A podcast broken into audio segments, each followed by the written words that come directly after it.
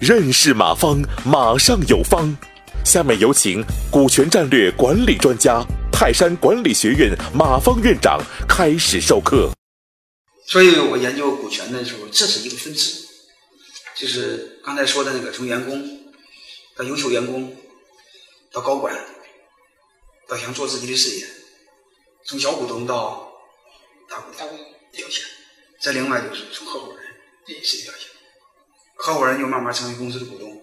成为股东就面临着怎么分股份，就面临内讧。因为越优秀的人在一起，越团结还是越不团结？团结，越不团结。因为越优秀的人毛病多，你看看，像乔布斯这种人毛病多，嗯，所以这个而且这个性格，性通常来说性格变态的多，听明白吗？因为他他在这方面优秀，他在那方面一定他不优秀，所以这就面临另外一个问题：这帮优秀的人在一起怎么合？嗯这是我研究的另外一个问题。嗯，就是怎么让股东之间合作双赢，让股东和企业双赢，让创始人和企业双赢。你别几个合伙人搞搞搞搞搞半天，其他的小股东一联合，把创始人给干掉了。对，江晃有这回事吧？就像之前的这种万科的这回事。嗯，万科差一这王石基本上有谱了，马上定定了。其实更经典的，刚才谈到过是谁？嗯，乔布斯啊，乔布斯。乔布斯是不是被干掉了？苹果的创始人是不是他们几个股东一联合把乔布斯给干掉了？啊，新浪的创始人是不是王志东也被干掉了？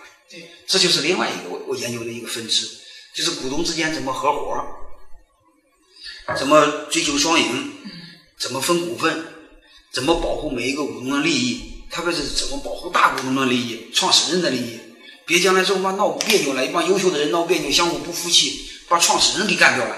这就倒霉了。还有一个是谁？还有一个是爱多 VCD。嗯，能明白这意思吧？嗯，这是我研究的另外一个分支。所以它很有意义。我的股权战略，它是好几个分支。嗯，然后股权战略我研究的还有一个分支，是是这个分支，是你和孩子这个分支。你比如你现在创业很成功，嗯，合伙人很成功，你是大股东，但面临一个问题。你的企业百年之后要给谁？是要给你的孩子，是的，对吧？对。现在开放二胎了，意味着你有三个孩子，你的孩你的孩子会平分你三个孩子的股份，是这个逻辑吧？对对对。一旦平分，会面临什么风险？公司的控制权降低。这就面临着外敌入侵，利用你孩子之间的矛盾，勾搭一个孩子会干掉那两个孩子，会不会这样？对。这就意味着你家的。你家族的控制权落到外人手里，能听明白吗？对对，这是我研究的另外一个问题，就是从你到孩子这条线，嗯，就叫家族企业的传承。家族企业的传承，它的底层是股权的传承，其实更刻薄的来说，是控制权的传承。能听明白吗？嗯，因为家族企业的传承为什么要传控制权？如果你留意的话，你会发现日本和德国，呃，很少受经济危机的冲击，特别是德国。嗯。为什么？家族企业。家族企业。为什么家族企业反倒比我们这么创新型企业现在还有竞争。家族企业表面上看是控制权，是这，它底层是信仰，是血统。因为家族的这种凝聚力。哎，对呀，如果你去过归欧洲，你会发现，这个欧洲人、欧洲贵族是瞧不起美国人的。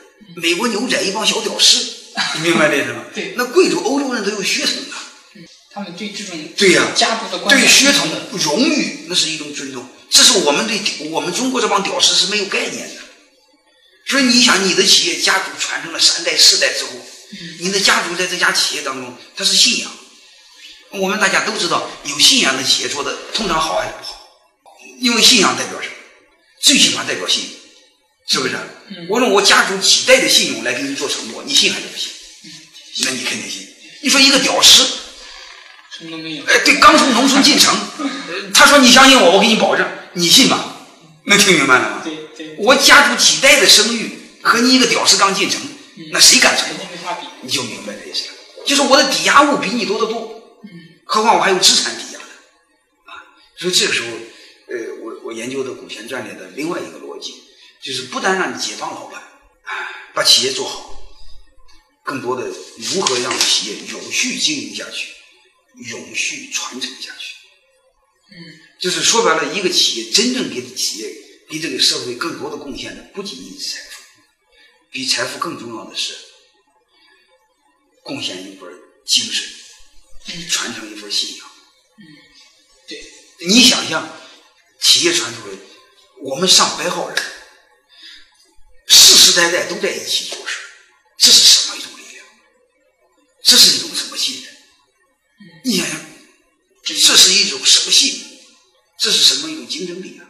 这个感觉是不一样的。嗯我研究的这个股权战略，刚好你问我，我从三个字典就跟你说，大概是这么个逻辑。啊，其实骨子里就是通过这个呃解放眼前的老板，解放未来的老板。感谢收听本次课程。如您有更多股权问题，请微信搜索“马上有方”官方公众号。泰山管理学院自2007年起开设股权管理课程，每年有上万名企业老板学习和实践泰山股权管理法。泰山股权管理课程激活团队，解放老板。